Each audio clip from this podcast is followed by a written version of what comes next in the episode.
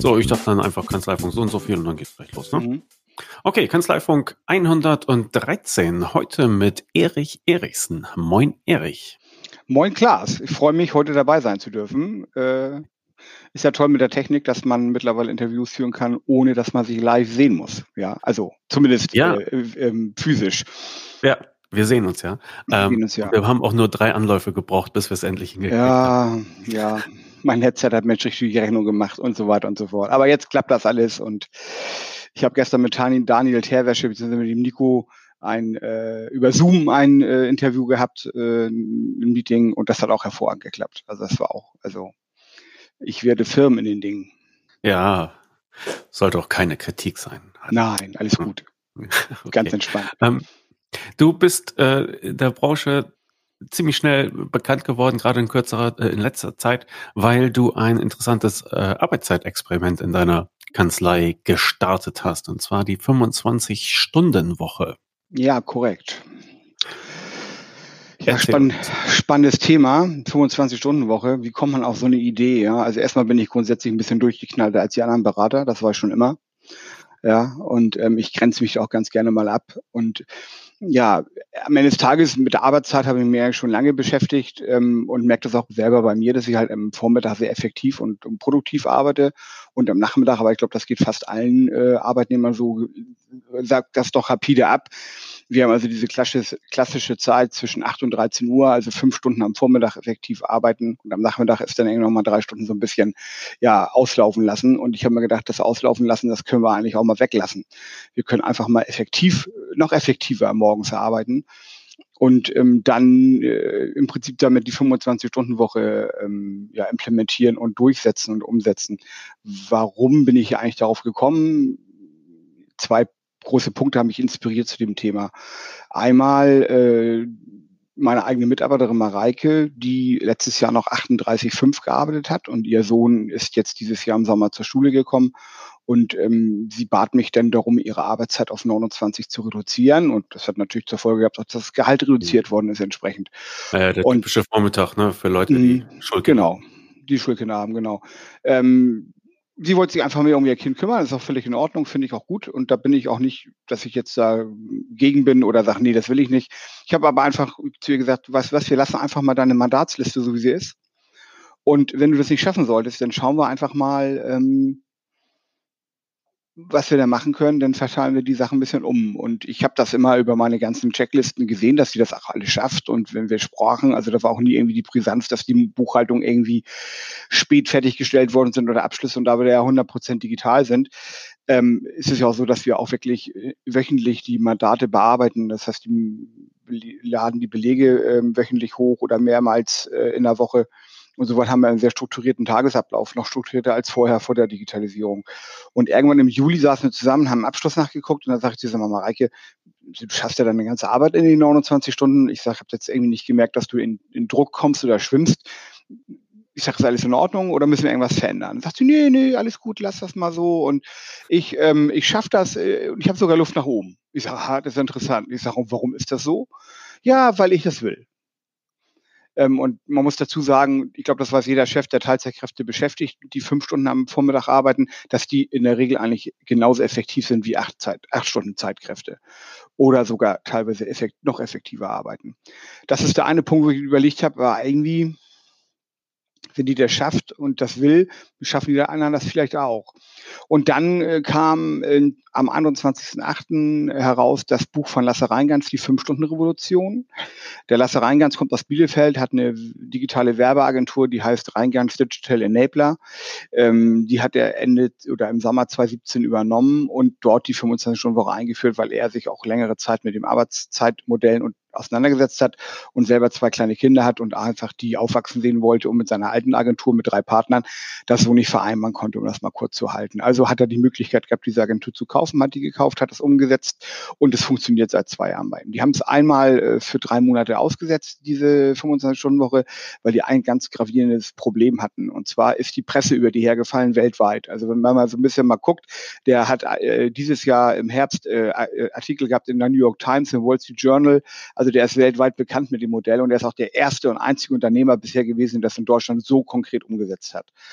Und ähm, er hatte gedacht, durch diese ganze ähm, mediale Aufregung, die er erzielt hat damit, was er auch gar nicht so beabsichtigt hatte, das hat sich einfach so ergeben, werden schon die Kunden von alleine kommen. Das war dann aber nicht der Fall. Also sie mussten dann, er hat viel Zeit für Interviews und Vorträge verbracht und musste dann einfach mal drei Monate das wieder aussetzen um Kundenakquise zu machen. Und dann ist im Februar 2018, glaube ich, oder März, sind die wieder mit der 25 angefangen und die Mitarbeiter haben auch alle ähm, nee, nicht im März 2019, was ein Jahr später.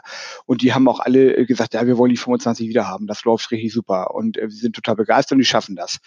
Und das Buch habe ich mir dann äh, durchgelesen oder als Hörbuch angehört.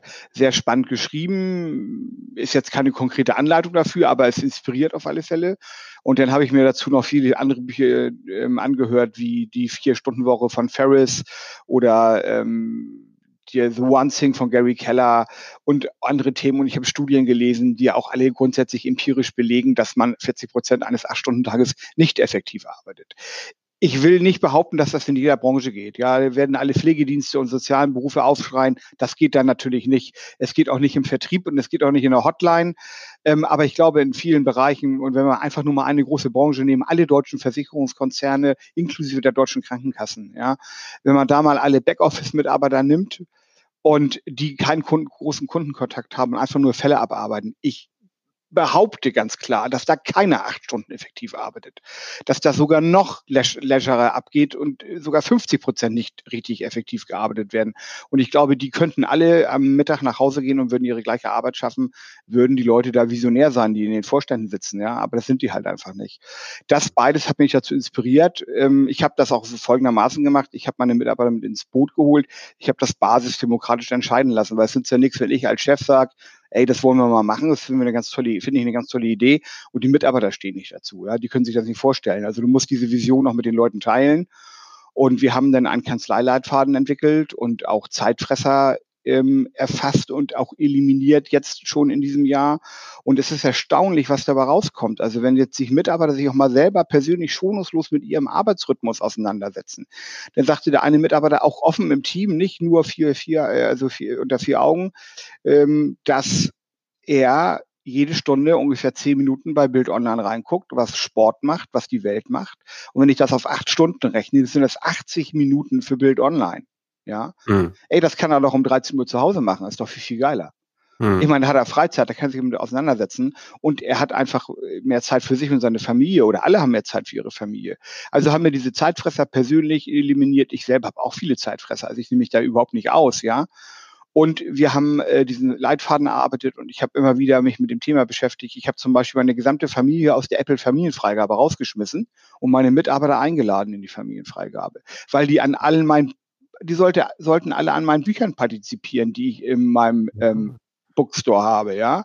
Das heißt, ich will auf Augenhöhe mit denen arbeiten. Das heißt, die haben die genau die gleiche Verpflichtung gehabt wie ich, sich mit dem Thema auseinanderzusetzen und mussten alle, und das sage ich auch, die mussten alle die Bücher hören und lesen, die ich dazu gelesen habe, weil ich einfach möchte, dass wir auf Augenhöhe uns begegnen und be beide Seiten wissen, was auf uns zukommt.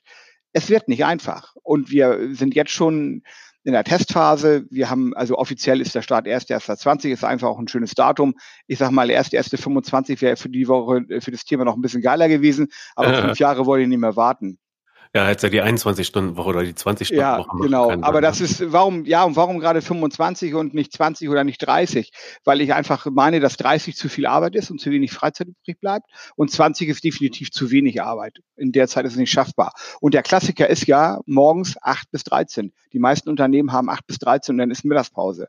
Das heißt, die Mitarbeiter gewinnen ja einmal drei Stunden Arbeitszeit am Nachmittag an Freizeit und die eine Stunde äh, Mittagspause, die ja nicht mehr genommen wird. Jetzt habe ich schon, wir haben uns ja beim DigiCamp äh, das erste Mal kennengelernt und habe ich ja eine sehr äh, äh, interessante und äh, sehr stark frequentierte die, äh, Session gehalten und ähm, die hat ja da doch das Ganze auch letztendlich losgetreten und ähm, ähm, ich, ich habe ja bisher mehrere Vorträge zu dem Thema gehalten und ja immer nur aus dem Wollen heraus und gar nicht jetzt so eine richtige breite Erfahrung über mehrere Monate. Ähm, und da kommen auch viele kritische Fragen und die Fragen sind auch oft in dem Bezug so gestellt worden, dass gesagt wird, ja, also einmal ist ja acht Stunden eine Arbeitszeit und fünf Stunden ist ja auch eine Arbeitszeit. Ja, das ist richtig, aber wir arbeiten effektiv nach Leistung in den fünf Stunden. Das Problem ist ja immer das, dass ich heute man kann das Arbeitszeitgesetz oder das Arbeitsgesetz aufschlagen. Äh, da wird geredet von Arbeitszeit gleich Arbeitsentgelt. Das bedeutet, ich bekomme mein Geld fürs Absitzen am Ende des Tages. Jetzt mal provokativ ja. gesagt, ja. ja. Und wenn ich mir mal überlege, wo kommt denn überhaupt eine Arbeitszeit her, also eine Acht-Stunden-Woche, das wissen ja die wenigsten eigentlich gar nicht. Die reden ja immer über irgendwas, wovon sie gar keine Ahnung haben. Also setzt sich ja keiner mit auseinander. Der Acht-Stunden-Tag ist in Australien 1854 als erstes Land weltweit implementiert worden. Und wir wissen heute alle, dass die Australier einen ganz anderen Bezug zur Arbeit haben und, und zu ihrem Leben. Also die leben die wirkliche One Balance, ja ich höre immer Work-Life-Balance, Life-Work-Balance, alles scheiße. One-Life-Balance, das ist der entscheidende Faktor. Ich muss mit meinem Job, mit meiner Familie, mit meinem Leben in Einklang sein. Und dann kann ich dich sicherlich auch mal in Momenten, die heiße Phasen haben, die, die es auch bei uns in der Steuerberatung gibt, kann ich auch sicherlich mal zwölf Stunden arbeiten, weil es gerade sein muss, ja. Ähm, das passt aber in mein Gesamtbild rein. Aber es muss ja gut sein, das Gebild. Und die Australier haben es also relativ perfektioniert. Da fängt der Tag erst um halb zehn an. 80 Prozent aller Australier leben an Meeren, an Küsten. Ja, die gehen oft morgens surfen an Strand, die haben ein ganz anderes Lebensgefühl. Ne, und der Lasse Reingans hat, hat ein Jahr lang in, Australien studiert und der hat da dieses Lebensgefühl eigentlich implementiert und mitgenommen und gesagt, Alter, wie ätzend ist das eigentlich? Hier haben wir dieses Lebensgefühl nicht und das müssen wir eigentlich implementieren. Und da gebe ich ihm auch völlig recht. Und ähm, Neuseeland folgte zwei Jahre später und wenn man sich dann mal überlegt, ähm, 30 Jahre lang passierte in der Welt nichts mit der Arbeitszeit und der hotteste Scheiß äh, in der Welt, äh, damals in der westlichen Hemisphäre 1884, die denn die Acht-Stunden-Tag eingeführt haben, das war Degussa. Die gute alte Degussa gibt's heute noch. Edelmetallhändler, früher wesentlich äh, wichtigeres Unternehmen, als es heute noch ist. Aber die haben die acht Stunden eingeführt in Deutschland und als erstes Land in der westlichen Hemisphäre. Ähm, die waren sozusagen Apple oder Google von heute.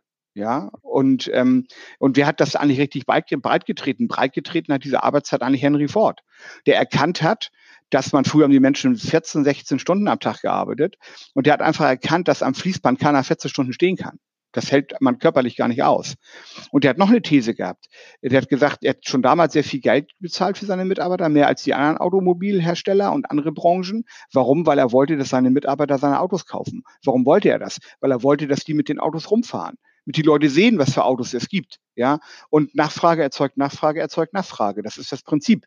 Und wenn die 14 Stunden arbeiten, haben die keine Zeit mehr mit dem Auto zu fahren. Bei acht Stunden schon. Ja, das ist der Hintergrund. Also er wollte, dass sie sich das Auto leisten können und er wollte, dass sie das Auto bewegen. Das ist ein ganz entscheidender Punkt. Und Henry Ford war ja insoweit auch visionär in diesen ganzen Thematiken.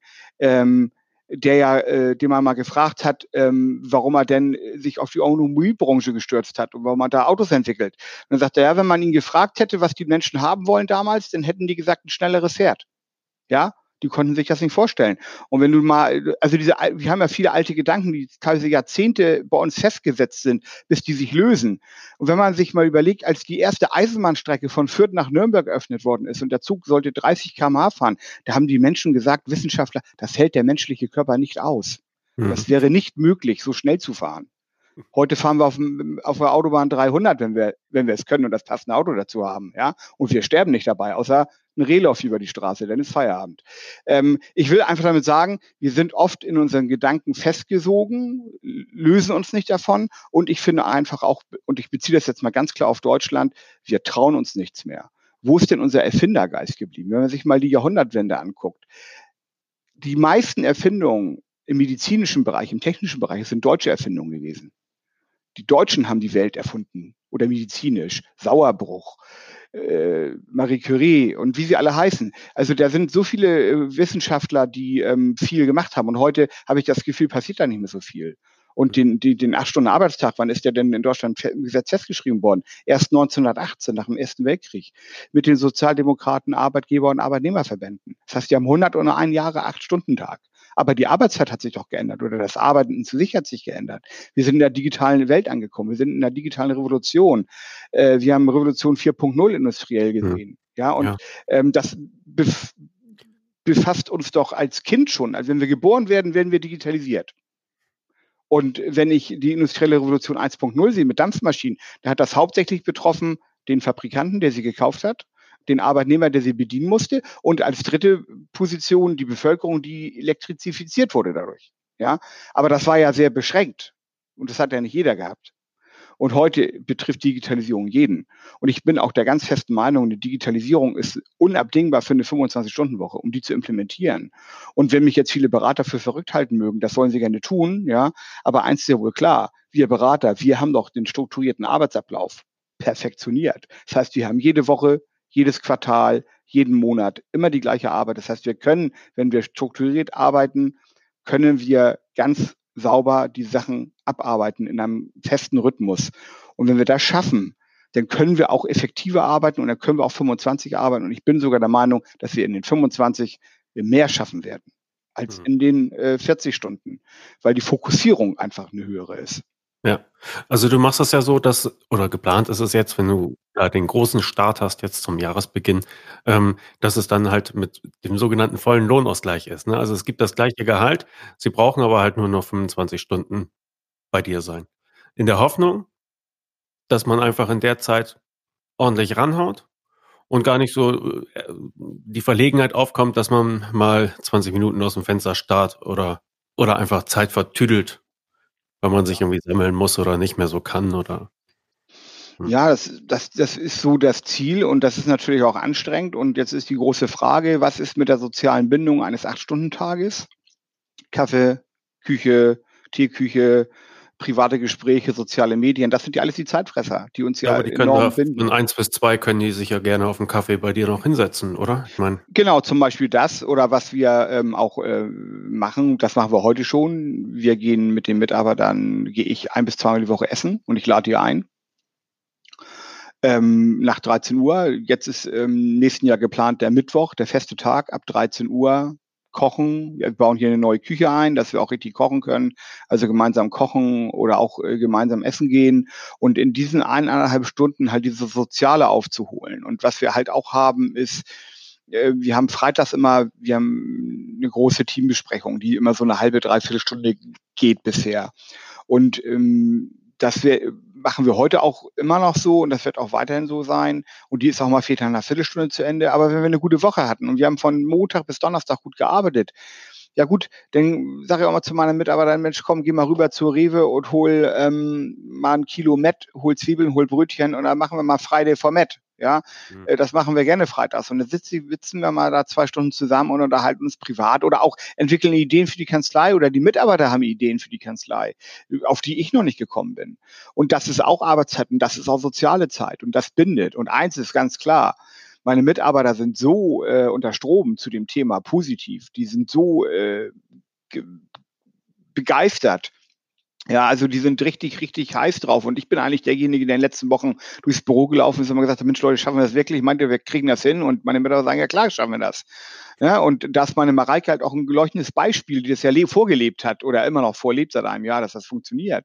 Und meine Mitarbeiter sind einfach, ähm, wir sind da die erste Kanzlei in Deutschland im Steuerbereich, die das so macht. Und ähm, das ist was ganz Besonderes. Ich glaube sogar, das ist ein Stück weit in unserer Branche was Historisches, was ganz anderes, ob das andere Kanzleien umsetzen äh, oder auch machen oder ob sie überhaupt das Mindset dafür haben, gedanklich. Ja, das sei mal dahingestellt. Aber meine Mitarbeiter sind be proud. Ja, also die, die sind One Company sind wir, ja. Also wir sind ein Team.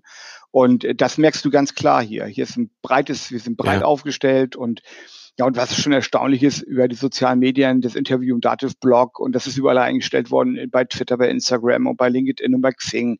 Also ich, das Telefon steht ja jetzt teilweise gar nicht mehr still. Ich bekomme so viele Anfragen zu dem Thema und ich habe jetzt ähm, vor, vor zwei Wochen äh, eine, eine Vortragsveranstaltung gehabt mit meinem Dativ-Lösungspartner der Firma 300 aus Hamburg. Da haben wir also auch Mitarbeiter motiviert äh, oder äh, Kanzleiinhaber motiviert, in die Digitalisierung überzugehen oder auch die, die stecken geblieben sind und nicht weiterkommen, dass die also ein bisschen motiviert werden. Das habe ich mit dem Daniel Grünke, dem Geschäftsführer, gemacht, im Team-Teaching. Und es war schon ganz witzig, dass dann ähm, zu relativ zum Ende der Veranstaltung eine Steuerberaterin fragte, ja, sagen Sie mal, Erich, wann erzählen Sie denn jetzt mal was über die 25-Stunden-Woche? Ich sage, naja, ich wäre jetzt drauf gekommen. Ich sage, gut, dass Sie schon mal ansprechen. Ne? Und dann habe ich so ein bisschen erzählt. Und dann sagt sie, ja, eins kann ich Ihnen ganz klar sagen. Ne? Wir haben etliche Mitarbeiter und ich, ganz ehrlich, Sie äh, sind permanentes Gesprächsthema bei uns in der Kanzlei. Alle reden von Eri Erichsen und der 25-Stunden-Woche. Also das äh, ist schon irre, was das für eine, für eine Welle äh, geschoben hat, das Thema. Das ist schon faszinierend. Hätte ich so selber auch nicht erwartet. Und was für mich ein ganz tolle, toller Termin war, das war der ähm, das war ähm, beim New Generation Festival ähm, von dem Daniel Terwäsche. Da habe ich mich ähm, am Vortag von dem Festival in Bielefeld mit dem Lasse Reingans getroffen. Ah, und wir haben uns äh, okay. zweieinhalb Stunden unterhalten. Er hatte eine Stunde Slot für mich vorgesehen. Ich war schon ein bisschen früher da und dann hat er gesagt, Mensch, kannst du mal in die Kanzlei äh, oder in die Agentur kommen? Und dann äh, hat er halt die nachfolgenden Termine alle verschoben, die er hatte, weil wir uns so gut unterhalten haben über das Thema, weil es einfach spannend war, mit jemandem darüber zu reden, der das implementiert hat, der das seit zwei Jahren live lebt und welche Probleme auch auftreten. Da pro treten Probleme auf, da denkt man gar nicht dran. Die haben jüngere Mitarbeiter, 21 Jahre alt, der kam irgendwann nachher nur noch demotiviert zur Arbeit. Äh, da haben alle gesagt, was ist mit dem los? Der hat sich über Freizeit, also der hat zu viel Freizeit gehabt. Hat also zu viele Projekte gemacht in seiner freien Zeit. Der hat sich also sozusagen mit freier Zeit und Freunden treffen und vielen verschiedenen Sportlichkeiten hat er sich ähm, sozusagen weggebeamt, ja, und war mhm. ausgelaugt. Aber im privaten Bereich, nicht im beruflichen Bereich. Die mussten die erstmal wieder klar machen, ja. Also das ist auch was, diese Freizeit muss man auch äh, gut dosieren und einteilen. Und ich glaube, ganz wichtig ist einfach, dass man nicht anfängt, 33 Sportarten anzufangen, übertrieben und äh, den Freundeskreis zu verdreifachen, sondern dass man einfach auch mal auf dem Sofa sitzt oder einfach mal irgendwo an der Elbe spazieren geht und ähm, die Gedanken laufen lässt und einfach nichts macht oder einfach vierten mal zwei Stunden sich in das hinlegt und eine Mittagsstunde hält und einfach mhm. mal schläft. Das ja. ist auch Freizeit. Das ist äh, für den Körper ja auch wichtig. Und ähm, man muss damit umgehen können. Das muss jeder für sich finden, wo er da den Weg findet. Die Termine für die neuen Deubner Digital Days stehen fest. Bei diesem eintägigen Seminar geht es wieder um die Frage, wie lassen sich Arbeitsabläufe in der Kanzlei digitalisieren, welche Tools sind dafür notwendig und in welche Prozesse müssen diese eingebettet werden. Und genau das berichten Steuerberater und Steuerberaterinnen und Experten, also Leute, die das in der Praxis bereits umgesetzt haben. Und diese Berater und Experten freuen sich auf den Austausch mit Ihnen. Mit dabei ist zum Beispiel Stefan Homberg von den Kanzleientwicklern. Er spricht darüber, wie strukturiere ich meine digitalen Projekte. Denn maßgeblich für den Erfolg von Digitalisierungsprojekten ist ein Projektplan. Wie überprüfe ich, ob das, was ich vorhabe, überhaupt richtig ist? Welche Erwartungen habe ich? Welche Mitarbeiter hole ich mit ins Boot? Wo gibt es geeignete Tools? Und später am Tag wird Stefan Homberg darüber sprechen, wie man am besten Prozessberatung beim Mandanten richtig bepreist. Also wie man eine Lösung findet für dieses ewige Dilemma, äh, dass die Mandanten von den Steuerberatungskanzleien eine ordentliche Beratung erwarten, aber sich nicht immer unbedingt bewusst sind, dass sie damit Aufträge auslösen.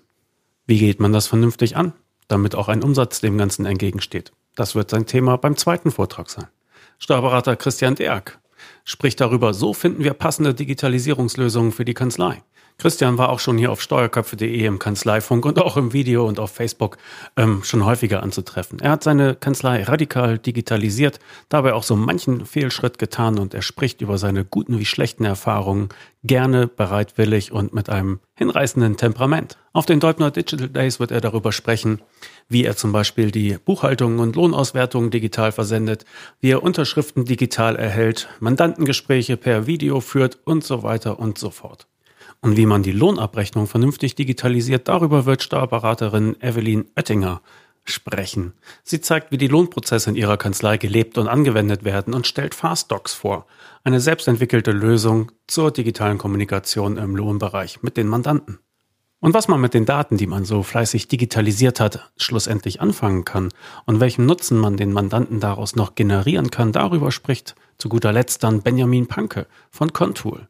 Kennzahlen auf Knopfdruck in übersichtliche Grafiken verwandeln, individuell zugeschnittene Auswertungen bereitstellen und den Vorteil von betriebswirtschaftlicher Beratung verdeutlichen. Das ist sein Thema. Das Prinzip auf den Digital Days ist immer das gleiche. Knackige Kurzvorträge von Praktikern und dann geht es gleich direkt in den Clinch, das heißt in das Gespräch mit den Zuhörern darüber, wie es in der Kanzlei laufen könnte oder wie es läuft. Und nach dem Erfolg der ersten drei Digital Days bringt Deubner diese Veranstaltung nun in weitere Städte. Am 12. März sind die Digital Days in Köln, am 26. März in München und am 16. September in Hannover. Morgens um neun geht es los und gegen 17 Uhr ist ungefähr Feierabend. Ein Tag von Praktikern für Praktiker. Alle Infos dazu finden Sie auf deubner-akademie.de und selbstverständlich natürlich auch hier direkt in der App in den Show Notes. Ja, okay, aber noch so ein paar organisatorische Sachen. Ja. Erreich Erreichbarkeit der Kanzlei. Ne? Ja, also Erreichbarkeit ja der Kanzlei. Mal, ja, da sagt man ja auch mal, man sollte zwischen zu den normalen Bürozeiten erreichbar sein. Wie macht ihr das jetzt, wenn ihr also wir sind generell erreichbar zwischen 8 und 13 Uhr und wir haben auch den meisten Telefontraffic tatsächlich in den fünf Stunden am Vormittag. Wir haben überwiegende Kommunikation mit den Mandanten per E-Mail. Wir haben das jetzt so gelöst, dass wir grundsätzlich erstmal alle E-Mail-Benachrichtigungen bei Outlook abgestellt haben. dass die, die lenken nur von der Arbeit ab. Ähm, wir haben eine feste E-Mail-Kontrollzeit sozusagen. E-Mails werden von 8 bis 8.15 priorisiert und schon beantwortet, was beantwortet werden kann. Und der Rest, der ein bisschen aufwendiger ist im Laufe des Vormittages. Und dann äh, haben wir von 8.15 Uhr bis 8.30 Uhr ähm, ein tägliches Stand-up. Da, wo wir ähm, wirklich in einer maximal Viertelstunde im Stehen auch ganz klar, wie schon sagt, Stand-up, äh, im staccatoartigen äh, Ton äh, äh, Probleme lösen oder auch Hilfe anfordern von anderen Kollegen oder von mir wird angefordert von meinen Mitarbeitern. Und da haben wir vier Stunden richtige Arbeitszeit äh, zum Arbeiten. Und dann wird nochmal von 12.30 Uhr bis um 13 Uhr auch nochmal wieder E-Mails priorisiert und beantwortet, die dann im Laufe des Vormittags aufgetaucht sind. Und das klappt ganz gut. Und dann haben wir uns einfach mal hingesetzt und haben gesagt, wir schreiben einfach mal alle Telefonate auf, die wir an einem Nachmittag haben, über einen längeren Zeitraum. Und das haben wir von ähm, Anfang bis Ende Oktober gemacht. Und da ist herausgekommen, dass wir im Durchschnitt drei Telefonate am Nachmittag haben also eher untergeordneter Rolle. Ich habe jetzt ein weiteres ähm, ähm, iPhone besorgt ähm, mit einer sogenannten Hotline-Nummer. Ähm, ab Januar wird ab 13 Uhr das Telefon umgeleitet für zwei Monate lang auf diese Hotline-Nummer. Und jeder Mitarbeiter muss das wöchentlich reihum mitnehmen, ja. inklusive mhm. mir als Chef auch. Ja. Und dann kann man zumindest die telefonische Erreichbarkeit am Nachmittag gewährleisten, bis sich das, bis die Mandanten sich da auch dran gewöhnt haben, dass am Nachmittag hier keiner mehr ist. Ähm, die, und dann ab dem äh, dritten Monat wird das so gemacht, dass auf den AB diese Handynummer besprochen wird und die gilt dann als tatsächliche Notfallnummer. Also wenn wirklich irgendwas brennt und die Steuerfahndung vielleicht vor der Tür steht oder weil andere Dinge sind, dann kann diese Notfallnummer angerufen werden und dann kommt halt jemand. Ich oder einer meiner Mitarbeiter. Und das Telefon wird dann auch wöchentlich äh, weitergegeben. Letztendlich wie beim Handwerker, der eine Notfallhotline hat. Ja, mhm. da ist auch jeder mal dran und muss das Telefon mitnehmen. Und ähm, das wird ganz gut klappen, glaube ich. Und terminlich ist es so, ich, ja, freitags haben wir schon immer nur bis 13 Uhr gearbeitet. Montags ist mein fixer, fester Tag, wo ich ab 13 Uhr nie, never Termine nehmen werde. Und Dienstag, Mittwoch, Donnerstag ist dann noch für Mandanten nachmittags reserviert. Und zwar, jeder kann ja nicht immer zwischen 8 und 13 Uhr. Und da wird es dann so sein, dass ähm, wir das aber versuchen, die Termine zu kanalisieren. Also wenn Termine vereinbart werden für einen Tag, als Beispiel Dienstag, und nachfolgende Termine für andere Mandate kommen rein, dann versuchen wir die alle auf den Dienstag oder auf den Mittwoch oder auf den Donnerstag zu legen, dass die Woche nicht so zersprengt wird. Und mhm. jetzt, wenn ich persönlich auch Termine habe, die abends sind mit Mandanten, um 8 Uhr, man geht da nochmal essen, so semi-geschäftliche Termine, da muss ich ganz ehrlich sagen, früher habe ich immer durchgearbeitet bis um 8 und dann war ich auch in diesen Termin nicht mehr so konzentriert. Und äh, unangenehm wird es dann, wenn man dann das merkt, dass man nicht mehr so richtig zuhört. Ähm, heute ist es so, ich fahre nach Hause um 13 Uhr und fahre dann um halb sechs oder halb sieben wieder in die Kanzlei. Dann habe ich aber fünf oder sechs Stunden Freizeit gehabt. Kann den Rasen mähen, kann mit dem Hund rausgehen, kann mich um meine Familie kümmern, kann meinen Hobbys frönen. Ich bin eigentlich nur eine digitale Kanzlei. Ich habe sogar eine digitale Carrera-Bahn auf dem Dachboden, ja. Bei mir ist die Digitalisierung äh, Motto, ja. Also, ähm, und mit der habe ich schon lange nicht mehr gespielt und die muss jetzt mal wieder ähm, gereinigt und entstaubt werden und mal wieder äh, umgebaut werden. Und solche Themen, und da freue ich mich schon riesig drauf, ja, das alles mal wieder machen zu können. Und ähm, wir werden das sehen, wie sich das entwickelt. Also ähm, ich habe keine Angst, dass wir das nicht schaffen Ich glaube, man muss den Willen haben, man muss den Gedanken dafür haben. Und was ganz enorm äh, wichtig ist, dass man auch erkennt und einsieht, dass wir sicherlich in einem Jahr eine Delle haben werden. Warum werden wir eine Delle haben? Weil meine Mitarbeiter sich an. Glatt gefragt. Ja, weil meine Mitarbeiter sich an den Fünf-Stunden-Tag gewöhnt haben. Also das ist ja immer das, die Frage habe ich auch oft, häufig gehabt, ja, das kann man sich mir gar nicht vorstellen. Das geht hier einfach nur um Gewöhnung, um, um, um Rhythmen. Ja, also das MIT hat in 2014 eine Studie rausgebracht, die äh, empirisch belegt hat, dass der Mensch zwischen 21 und 250 Tagen benötigt, um sich an eine Sache zu gewöhnen und die in seinen Flussbereich, in seinen Lebensflussbereich einzuführen. Und 21 Tage sind einfache Dinge, wie zum Beispiel ein Fahrtenbuch zu führen oder solche Geschichten, wenn man in meinem steuerlichen Bereich bleibt. Und 250 Tage brauche ich vielleicht, um die AO ein bisschen vernünftig zu verstehen. Ja, hm. das ist ein bisschen komplexer. Und der Durchschnitt liegt bei 66 Tagen. Und ich glaube, dieser Arbeitsprozess, ich glaube, wir brauchen vielleicht zwei Monate, drei Monate, dann haben wir das implementiert, dann haben wir das. Aber nach einem Jahr haben wir uns dran gewöhnt und dann ist natürlich die Gefahr da, dass man in den Acht-Stunden-Rhythmus wieder verfällt. Und da muss man natürlich immer wieder gegenarbeiten. Das ist auch ganz interessant, was der Lasse Reingans gesagt hat. Es ist ja nicht so, wenn wir jetzt viel zu tun haben, dass wir immer konkret bei fünf Stunden bleiben. Wenn jetzt ein Abschluss fertig muss, dann muss auch mal der eine Mitarbeiter bis um 15 Uhr bleiben oder bis um 16 Uhr. Oder wenn wir sind ein kleines Team mit fünf Leuten, wenn einer jetzt längere Zeit ausfällt, du, man muss sich mal überlegen, wir haben dieses Jahr 18 Krankheitswochen gehabt von zwei Mitarbeitern. Bei fünf Leuten. Und wir haben trotzdem alles geschafft, das zu implementieren, wir haben keinen einzigen Fall Einkommensteuer oder Bilanz 2018 mehr offen. Wir sind, ich gucke heute den letzten Fall nach, wir sind bei null. Wir gehen also glatt ins neue Jahr. Ich will nur sagen, das ist dank Digitalisierung schon möglich, wenn man Prozesse gut definiert und gut abarbeitet. Ja, man muss das aber auch vom Kopf her wollen. Und ähm, da muss man immer dran arbeiten. Und der Lasse Reingans erzählte, es fing an, dass eine Mitarbeiterin immer mal länger arbeitete, weil sie ein Projekt nicht zu Ende schaffte. Und das hat die anderen infiziert. Und die haben dann auch angefangen, länger zu arbeiten. Das ist wie so ein Virus. Also ja. man muss auch gegen diesen Virus arbeiten, man muss auch sagen, nee, nee, jetzt hast du das Projekt abgearbeitet, jetzt gehst du mal wieder schön um 13 Uhr, musst dich wieder in deine Spur bringen. Konzentrier dich wieder auf dein, auf dein, äh, auf deine Arbeit, auf dein Projekt, was du gerade hast. Äh, da muss man halt immer dran arbeiten. Das ist, glaube ich, ein ewiger, dauernder Prozess. Und ich glaube, wenn man das mehrere Monate oder nachher ein, zwei Jahre macht, ich glaube, dann ist es nachher so drin in dem Rhythmus, dass man das gar nicht mehr anders kennt. Und jetzt kommen natürlich viele Kollegen, und da bin ich auch drauf angesprochen worden, die sagen, ja, das ist ja super, dann mache ich die 25-Stunden-Woche, dann schaffen die das alles und dann arbeiten sie die anderen drei Stunden auch nochmal oben zusätzlich oben drauf und nehmen mehr Mandate an und dann ist mein Profit noch höher. Ja, ähm, da sind ja, sind ja meine Kollegen teilweise echt sehr auf sich bezogen und fixiert, was ihre maximale Gewinnoptimierung angeht. Ähm, ich muss da ganz ehrlich sagen, ich möchte, dass es meinen Mitarbeitern gut geht. Ja, ich möchte, dass meine Mitarbeiter. Sagen, das habt ihr doch schon die hauen fünf Stunden ran und ja, drei Stunden genau. gucken aus dem Fenster. Also. Genau, ne, so. Und ich will halt, dass meine Mitarbeiter sich gut fühlen. Meine Mitarbeiter haben auch viele äh, Goodies nebenbei. Die haben alle ein iPhone, alle zwei Jahre neues iPhone, haben iPad Pro. Meine Mitarbeiter haben alle einen Firmenwagen. Ich bin hier am, am, in den Elbvororten am Rand von Hamburg. Ich habe natürlich auch die Konkurrenz in Hamburg, die sehr gut bezahlt. Ja, das heißt, hm. ich habe ja schon irgendwo im Monat den einen oder anderen Headhunter-Anruf bei Mitarbeitern, die dann äh, äh, anfragen und da Angebote raushauen äh, wo ich dann als kleine Kanzlei schon eher meine Probleme habe. Ja. Ähm, also ich hätte das Modell dann ja anders gemacht. Also anstatt, äh, dass ich denen dann wieder acht Stunden aufbrumme und sie schneller arbeiten müssen und ich äh, doppelt und dreifach verdiene, hätte ich gesagt, ich, ich mache eine Frühschicht und eine Spätschicht. Also ich schaffe mir nochmal die gleiche Anzahl ja. Angestellten an, ne? Und mhm. dann habe ich eine Frühschicht und eine Spätschicht. So. das ist eine gute, gute Idee. Das ist eine gute Idee. Und ähm, ich sage jetzt mal, wenn wir ein größeres Team sind, ähm, dann hätte ich zum Beispiel keine Probleme zu sagen, der eine Block arbeitet von 8 bis 13 Uhr und der andere von 10 bis 15 Uhr, meinetwegen welche noch von 12 bis 17 Uhr oder von 15 bis 20 Uhr. Das ist mir eigentlich egal, wann die Arbeit gemacht wird. Bloß wir sind halt ein kleines Team und ich kann das Team nicht auseinanderreißen. Das ist das mhm. Problem. Das Team muss bei fünf Leuten, muss zusammen sein morgens. Ja, ich habe einen Mitarbeiter, der würde lieben gern erst um zehn anfangen. Ich bin gerade in einer, in einer Verhandlungsphase mit einer Kanzlei, die ich wohl übernehmen werde. Und dann hatten wir so eine kritische Größe von zehn, zwölf Leuten. Und dann würde ich das auch freistellen und würde Teams anbieten zu sagen, okay, arbeitet in anderen Phasen, wo eure Lebensplanung euch besser äh, passt, wo ihr besser mit klarkommt. Ne? Ich finde grundsätzlich 8 bis 13 Uhr charmant, weil wenn ich jetzt vielleicht um 12 Uhr anfange, was mache ich denn? Ich schlafe erstmal bis um 10 oder bis um halb elf, vielleicht. Mhm.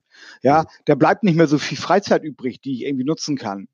Ja. äh, da habe ich die verschlafen letztendlich. Aber wenn ich von 8 bis 13 Uhr arbeite, dann habe ich ja effektiv bis zum Abend hin sechs Stunden oder fünf Stunden, die ich für mich privat nutzen kann, für Freizeitaktivitäten, für die Familie, für neue Hobbys oder vielleicht auch für eigene Fortbildungen in anderen Bereichen. Andere Sprache lernen oder, oder äh, in der Digitalisierung fitter zu werden oder, oder whatever es. Da gibt es ja so mhm. viele Themen.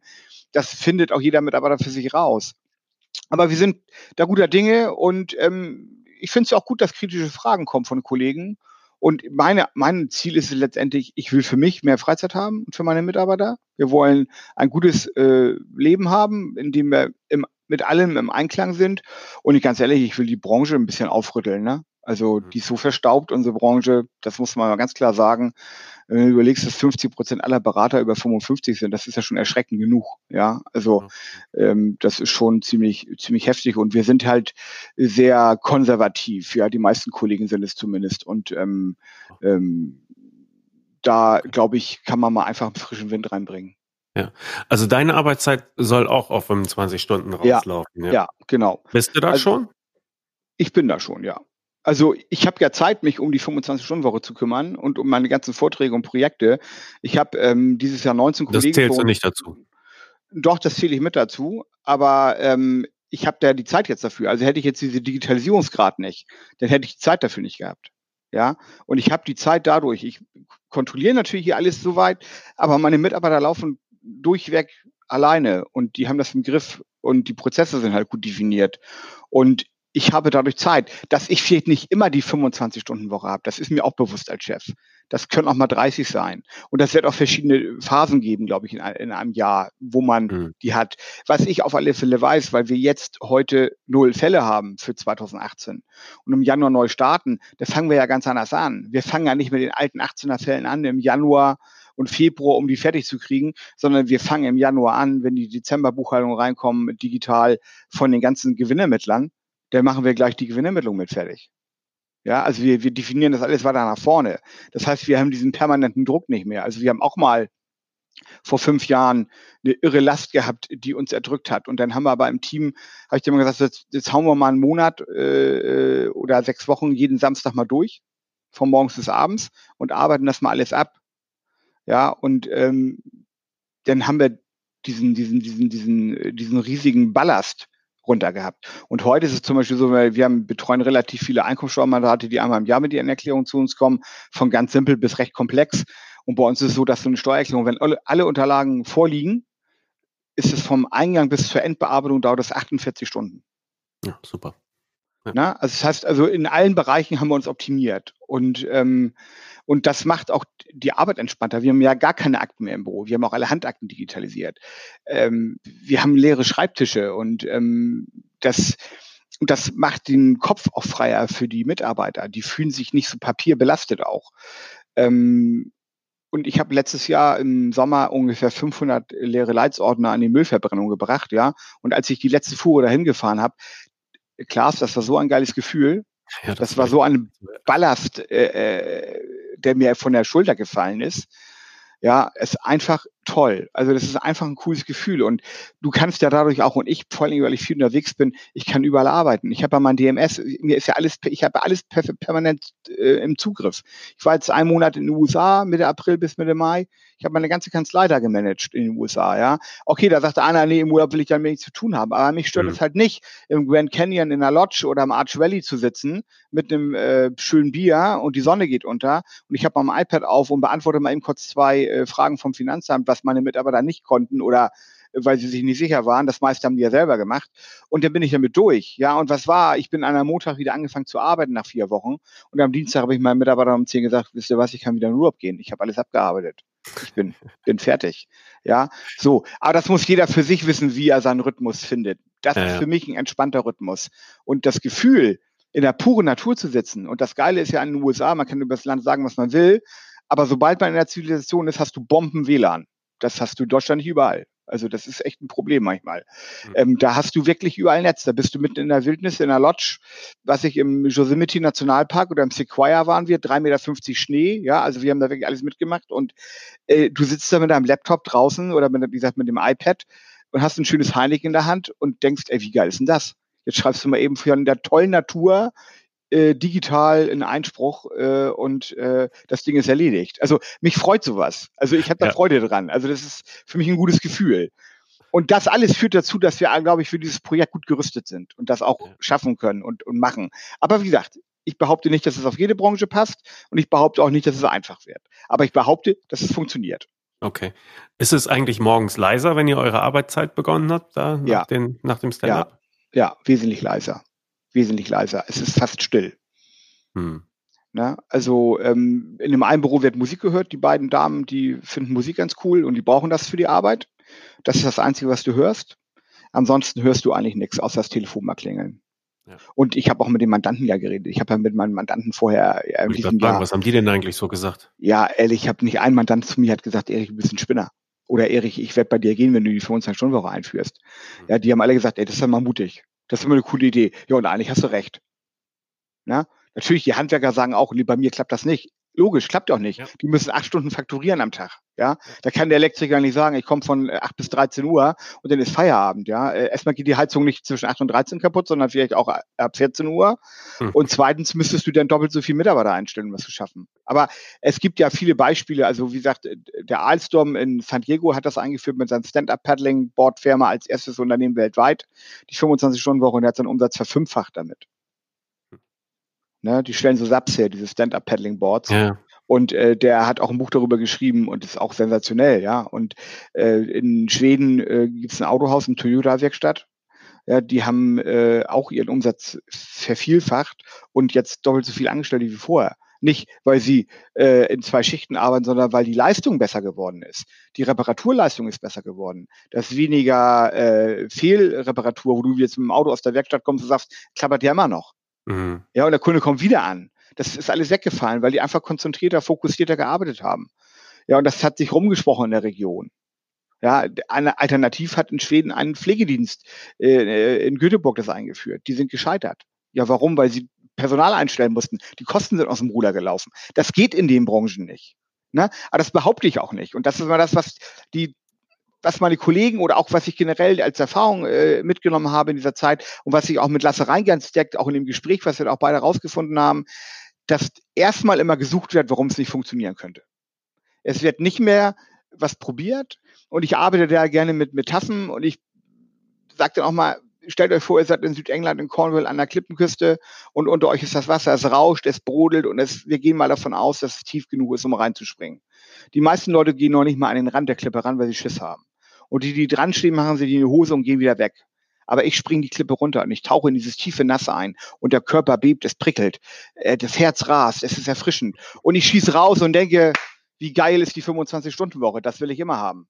Ja, oder wie geil ist Digitalisierung? Das will ich immer haben. Also einfach mal machen und nicht immer nur, ähm, nur Bedenkenträger sein. Ja, das hemmt unser gesamtes Land und unsere gesamte Branche, dass wir immer nur Fehler suchen und Hemmnisse suchen, warum es nicht funktionieren kann. Vielleicht, um uns zu beruhigen, damit wir uns nicht damit auseinandersetzen? Ich weiß es nicht. Na, ich weiß nicht, ich hatte noch so den Gedanken des Status, ja. Also als Chef bist du ja nur gut, wenn du äh, unter Dauerstress stehst, sozusagen, wenn du total ja. gefragt bist, ja, willst was gelten, mach dich selten.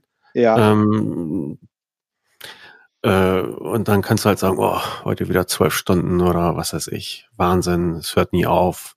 Ja. Ja, und wenn du, wenn du halt äh, locker was wegarbeitest und nach sechs Stunden sagst du, meine beste Arbeits- und Energiezeit liegt hinter mir.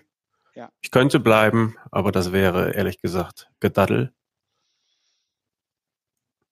Ich weiß nicht, ob das auch so eine Statusfrage ist, dass man sagt, nee, also wer nur so wenig Arbeit hat, der, der will entweder nicht genug mhm. oder so. Ja, ich, ich, also das ist auch ein Thema, was ich mit dem Lasse Rangens besprochen habe, was bei ihm in seiner Agentur ein Problem ist. Ich meine, wir kennen alle Werbeagenturen, was wir uns unter der Werbeagentur vorstellen. Und gerade wir hier in Hamburg sind die Hochburg der Werbeagenturen. Ja, allein im Schanzenviertel gibt es 300 Werbeagenturen. Ja, ja, ähm, ja. und ähm, und die großen äh, Kemper Trautmann und Scholz Friends und ähm, Jung von Matt. Wir kennen sie alle, die Werbeagenturen. Und ganz ehrlich, ich bin jetzt mal ein bisschen, ein bisschen, ähm, ja, sarkastisch was erwarten wir von einem klassischen Werber? Naja, einen zugekoksten, kreativen Typen, der irgendwie 16 Stunden am Tag arbeitet. Genau. Und das erwartet auch der die Kunde. geniale Idee hat. Genau. Und das erwartet der Kunde. Und das, sagt Lasse, ist, das ist teilweise sein Problem.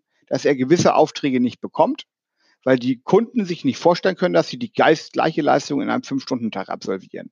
Weil die eigentlich genau diesen zugekoksten Werber erwarten, weil das in dem Bild so implementiert ist. Ja, was wir haben von einer Branche. Und ja. das ist das große Problem. Das musst du aufbrechen, diese Kruste. Das ist ganz, ganz schwierig. Ja gut, aber das ist ja in der Steuerberatung eher nicht das Problem. Da hat man mehr nee. so die sedierten Berufsträger.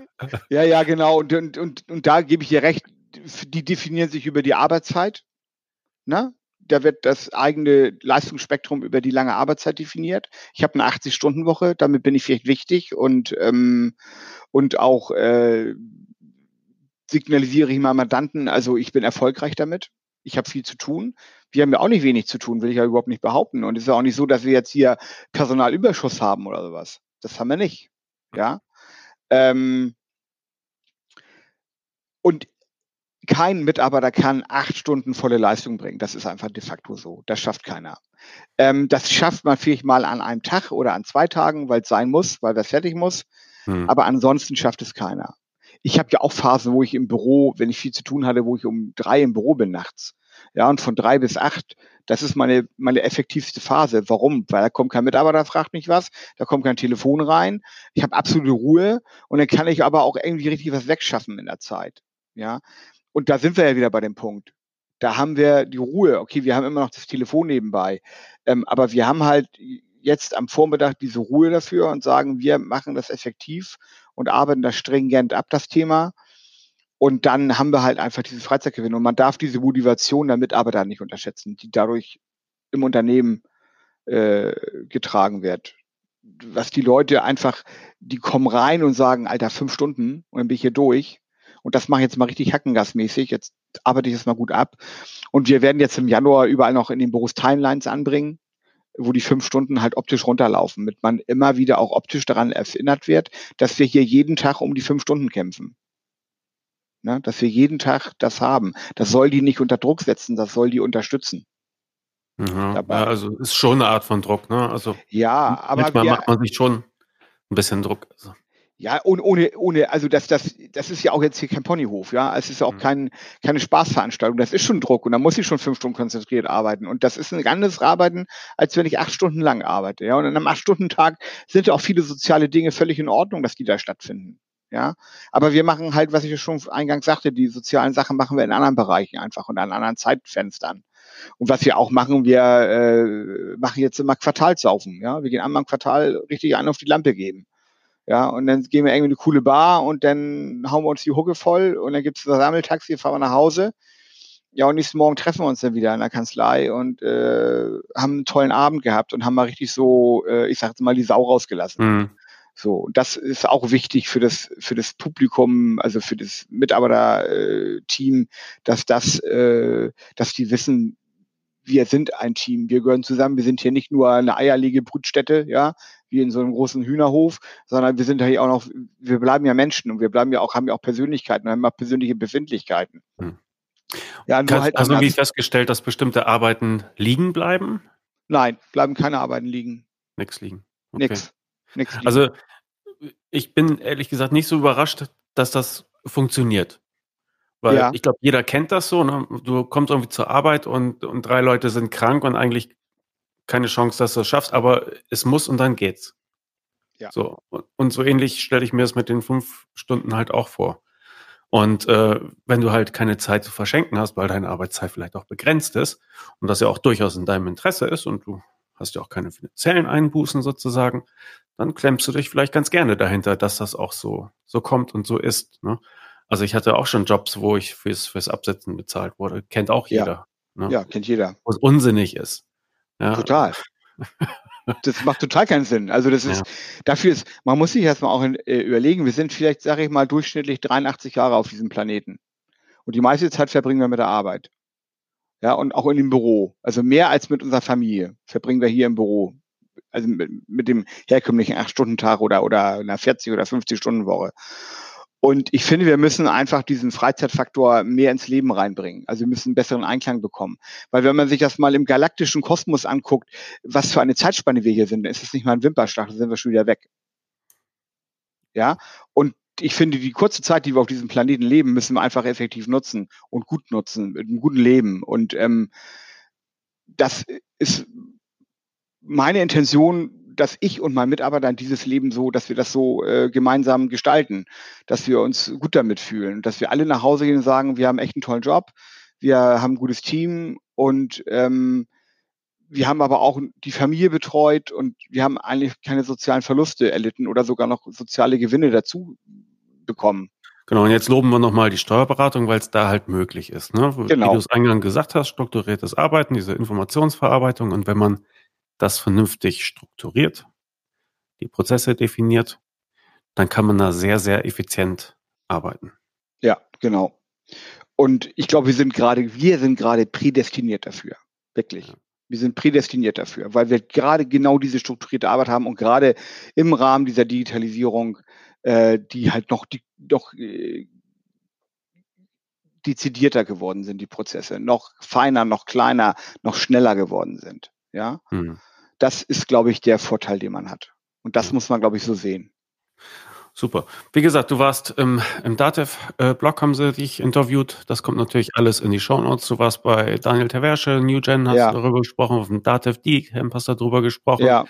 Welche Möglichkeiten, du hattest das äh, im Vorgespräch schon mal so ein bisschen erwähnt, ich dachte, mhm. vielleicht magst du es ja öffentlich sagen, gibt es eine Möglichkeit, ja. dass ich mir das von dir abgucke und du mir vielleicht ein bisschen dabei hilfst, wenn ich so etwas einrichten will? Ja, also ich habe jetzt ja, durch diese große Resonanz gemerkt, dass ich von vielen Leuten, allein beim DigiCamp habe ich mehrere konkrete Anfragen bekommen, wenn ich Erfahrungswerte habe im April, ob ich da die Kanzleien zu dem Thema beraten kann. Und da habe ich mich auch mit dem Daniel Terwäsche darüber unterhalten. Dann sagte Erich, deine Zeit ist ja letztendlich endlich, die du hast in der Woche. Und zwar 25 Stunden, wenn wir mal auf diese Stundenzahl uns festlegen. Und das kann ich ja alles gar nicht persönlich abarbeiten. Ja, das klappt ja gar nicht. Ich muss mich ja trotzdem noch um meine Kanzlei kümmern. Das ist ja nicht so, dass es ganz alleine läuft. Ähm, ich werde hier, wir investieren hier im Januar nochmal richtig viel Geld in die Kanzlei, neue Schreibtische, drei ISO-Monitore. Also wir machen nochmal alles schick. Ist jetzt alles irgendwie 20 Jahre alt, ist in die Jahre gekommen, sind alles immer neu gemacht. Und wir haben ja ein Archiv und das brauchen wir gar nicht mehr. Das heißt, das halbe Archiv wird zur Küche umfunktioniert, also die Küche wird vergrößert und der restliche Teil des Archivs wird ein Studio mit Green Room, also komplette Technik. Und ich biete halt ab Februar an ähm, Webinarreihe zu dem Thema 25-Stunden-Woche und generell alle möglichen steuerlichen Themen, auch, auch äh, Webinarreihen zur Digitalisierung. Ich bin da auch jetzt vermehrt durch meine Kollegenforen, da habe ich jetzt 19 Stück dieses Jahr gehalten, 150 Kollegen beraten äh, im Auftrag der DATEV und da kriege ich immer vermehrt Anfragen, äh, wo die Kollegen auch mich fragen, sagen, Mensch, Herr Erichsen, das ist alles toll, was Sie erzählen, aber ich brauche irgendwie Unterstützung dafür. Ich kriege das alleine nicht gebacken. Und das biete ich halt alles an mit der neuen Technik, die wir da installieren und dann halt auch aus Augenmerk Webinarreihe 25-Stunden-Woche und äh, dann wird das über Facebook beworben und ich glaube, ich so, bin so schon relativ bekannt in der Branche mittlerweile und wie du schon gesagt hast, in einem relativ kurzen Zeitraum.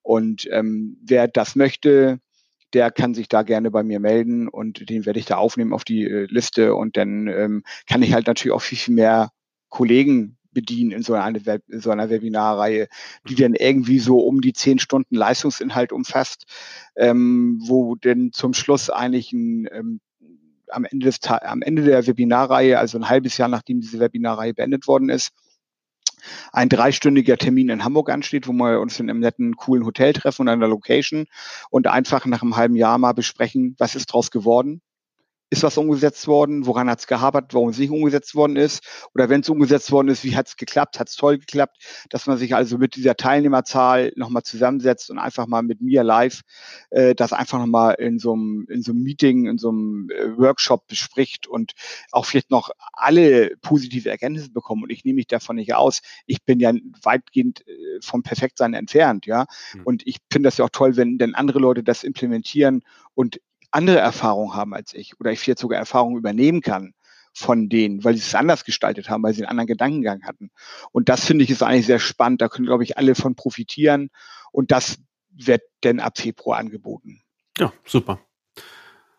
Kontakt zu dir kriegt man auch ganz einfach. Der Link und alles kommt, Kontaktdaten kommen in die Shownotes. Ne? Ja. Es ja, gibt noch ein Thema. Ja? ja. Und dann ist mein Name auch relativ eingängig, Erich Erichsen. Also das muss man nur googeln, Erich Erichsen, Steuerberater Hamburg oder sowas. Also dann tauche ich schon relativ oben auf. Also äh, wer mich da nicht findet, äh, sollte es über den Namen probieren, weil den Namen gibt es so in Deutschland nur zweimal, mein Vater und mich. Also und äh, du hast die Kanzlei übernommen, wenn ich das richtig in Erinnerung habe, ne? Ja, ich habe die 2007 übernommen, ja. ja. Ähm, mein Vater hat die 1978 gegründet und aufgebaut und ähm, ich habe sie dann 2007 übernommen, ja. Mhm. Ähm, was sagt er denn zum 25-Stunden-Projekt? Ja, ich habe erst gedacht, oh, der wird bestimmt denken, ach Mensch, der hat schon ja vor der Junior das für Ideen. Der war voll begeistert. Der hat zu mir gesagt, also, wenn ich jung wäre, würde ich das auch machen oder wenn ich nochmals jung wäre. Ne? Also ähm, mein Vater war auch damals für damalige Verhältnisse immer sehr weit, was Dativ-Anwendungen anging, also immer so auch mitführend, so wie wir das heute auch sind.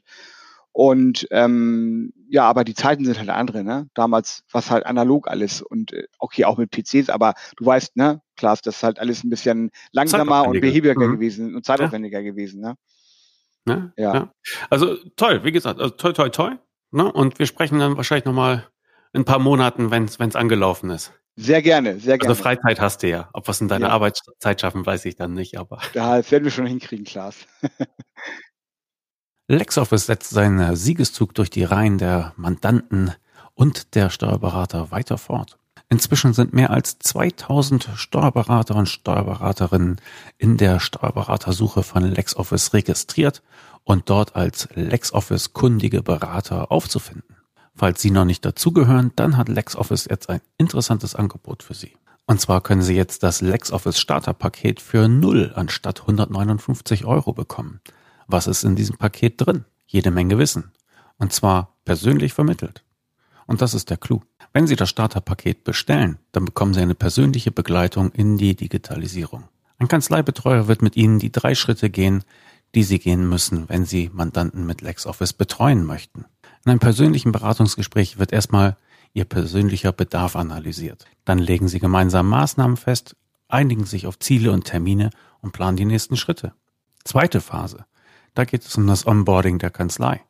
Das heißt, auch wieder im persönlichen Besuch durch einen Kanzleibetreuer werden Ihre Mitarbeiter und Sie in der Benutzung von LexOffice geschult. Und in der dritten Phase geht es um das Onboarding der Mandanten. Auch dabei bekommen Sie persönliche Unterstützung durch den Kanzleibetreuer. Dann sehen Sie auch, ob Sie vernünftig geplant haben, ob alles funktioniert wie bestellt.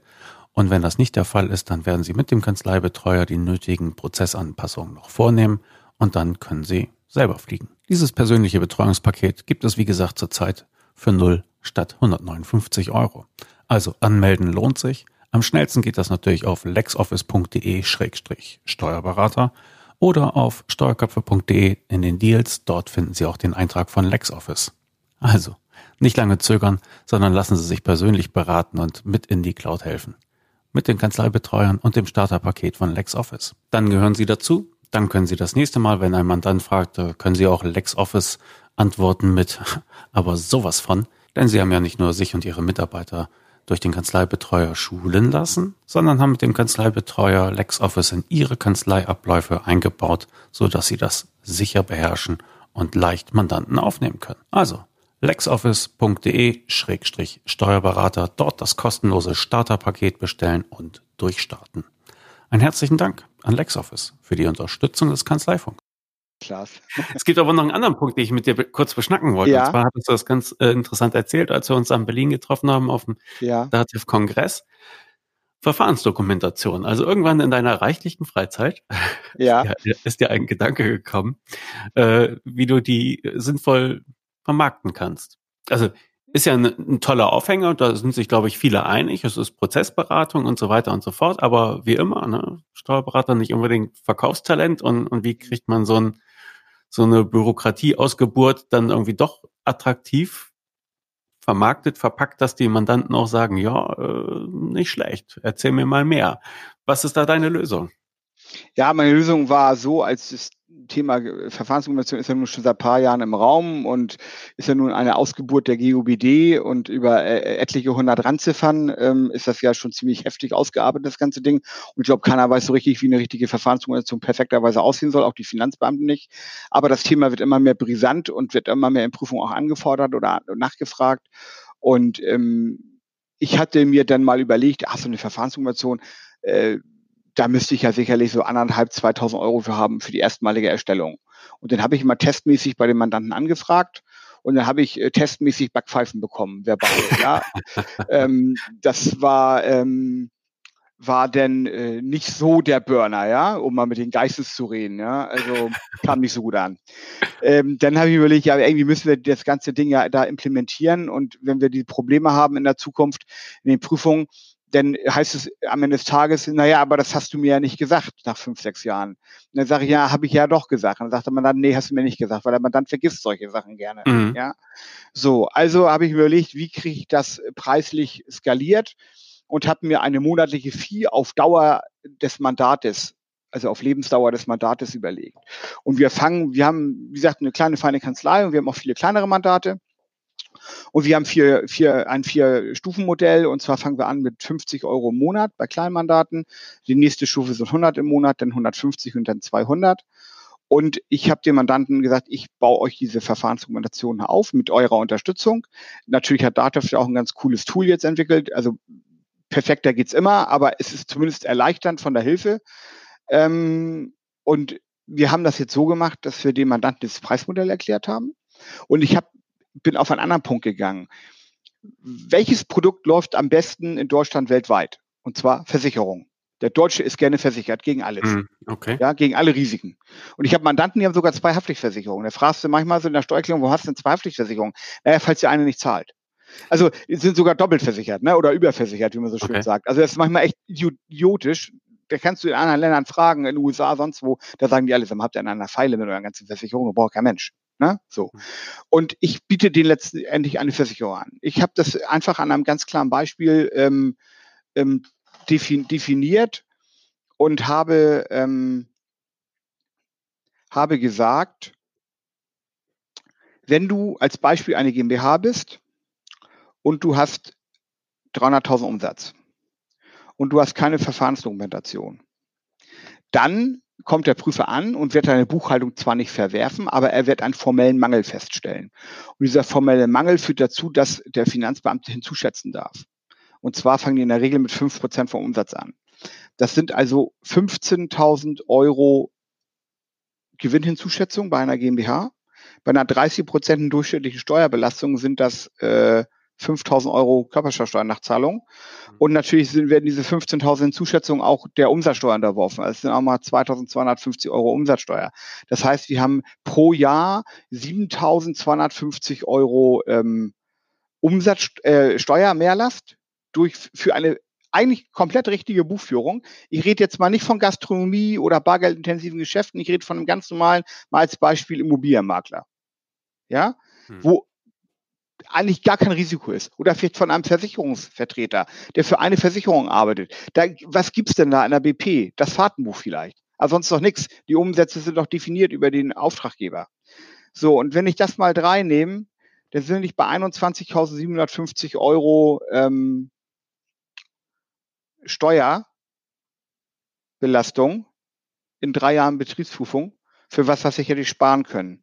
Und dagegen setze ich jetzt mal einfach eine Verfahrensdokumentation, wenn wir mal bei 100 Euro sind für den Durchschnittsfall bei uns in der Kanzlei, von 1200 Euro im Jahr. Sicherlich mache ich im ersten Jahr mit der Aufstellung relativ großen Verlust, weil die Zeitaufwand wesentlich höher ist als diese 1200, die es mir bringt.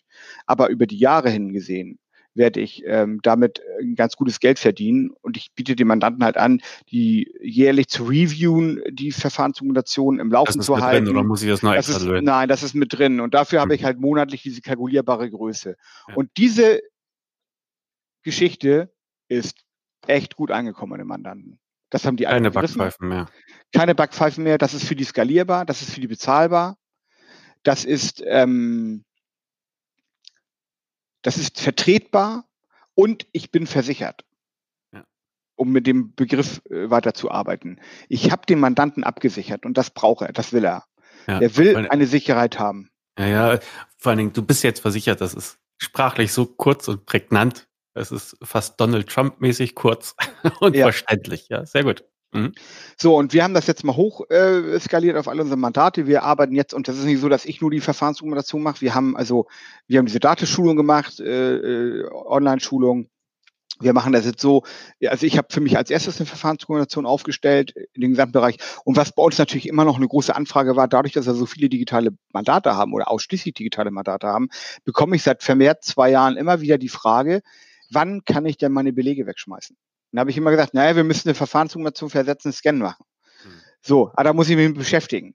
Und die Fragen werden immer mehr. Und jetzt kann ich dem Mandanten sagen, du kannst natürlich nicht alle Belege wegschmeißen. Verträge, Zollbelege müssen im Original da sein. Aber einen großen Teil der Buchhaltung kannst du wegschmeißen. Da schreien jetzt wahrscheinlich wieder einige Kollegen, ja, und das gibt doch gar keine Rechtssicherheit. Hm. Ist mir egal. Es steht in der GOBD drin und dann gehe ich halt mit einem Fall zum BFH und der wird der BFH dafür entscheiden, wahrscheinlich pro. Und wenn wir dieses Urteil mal irgendwann haben, welcher Steuerberater auch immer das erstreitet mit seinem Mandanten, dann sind doch Tor und Tür geöffnet für den Wegschmiss der Belege. Ja. Und wir haben doch in zehn Jahren gar keine Belege mehr in Papierform. Die kommen doch dann alle digital an. Ich bekomme keinen einzigen Beleg mehr per Papier in der Kanzlei. Ich habe die alle letztes Jahr umgestellt. Hm. Ja, habt die alle angeschrieben und ich kriege jetzt alles digital. Also das ist ja kein Hexenwerk, das ist ja nichts, nichts, äh, kein, kein Luftschloss oder sowas. Und in dem Zuge ähm, ist das natürlich auch noch ein ein Argument für den Mandanten zu sagen, und du bist dein Belegkram los.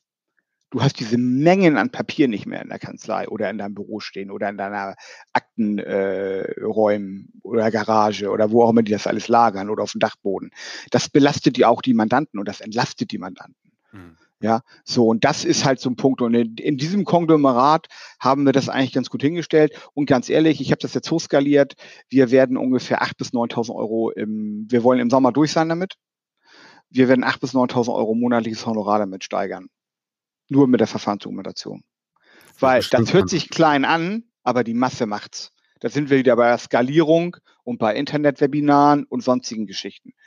Du kannst das skalieren und du bietest dem Mandanten einen Benefit an und endlich äh, hat der Mandant auch ein Gefühl, da sicher aufgestellt zu sein. Ja. ja. Und wenn das Mandat geht, ja, dann endet das Mandat, dann habe ich die Verfahrenskoordination aufgestellt, dann nimmt er die mit. Ob der andere Berater das weitermacht, das sei dahingestellt, aber er hat erstmal eine.